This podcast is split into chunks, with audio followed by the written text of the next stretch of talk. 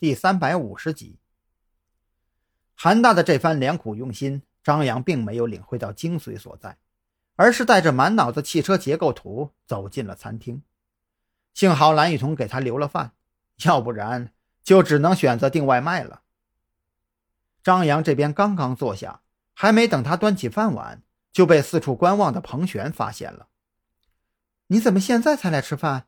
我找了你半天了。彭璇快步走了过来，一屁股坐在张扬的对面。你找我有事儿？张扬已经饿得肚皮贴着脊梁骨了，一边含糊不清地回应着，一边端起碗狼吞虎咽。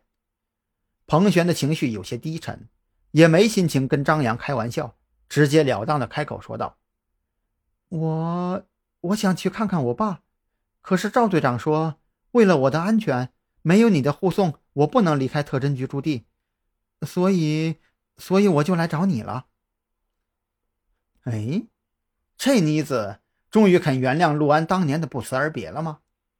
张扬愕然地抬起头，他觉得有些不可思议。他本以为陆安至死都无法得到彭璇的原谅，可是现在看来，确实应了那句话：“血浓于水。”既然彭璇都想通了，张扬自然欣然答应。吃过饭，就开车带着彭璇赶往看守所。毕竟陆安的时间也不多了，能多见一面是一面吧。一路上，张扬发现彭璇的情绪有些低落，就将车速放慢了下来。他知道，彭璇的内心肯定不平静。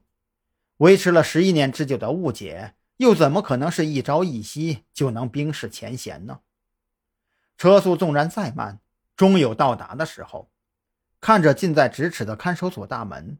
彭璇心中百感交集，却还是拉开了车门，用颤巍巍的步伐一步一步地朝着门口走去。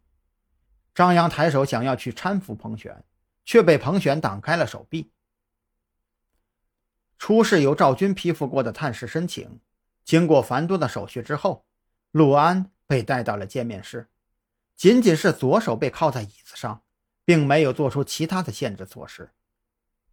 由于张扬带来的探视申请是盖着特侦局的钢印，所以看守所方面并没有要求太多，规定探视时间不得超过半小时，就关上了见面室的房门，甚至连规定中必须有看守所警员在场的程序也被省略掉了。再次见到陆安，张扬明显感觉到他变了很多，原本多少有些不甘的眸光里变得很是平静。就好像是一个过了知命之年的垂暮老人。爸，彭璇再也抑制不住自己的眼泪，他哽咽着，双手掩面，肩头一阵抖动，想要说些什么，最终却只剩下呜呜的哭泣声。时隔多年，再次从彭璇口中听到这个字，陆安眼里的平静瞬间被打破。他举起没戴手铐的右手。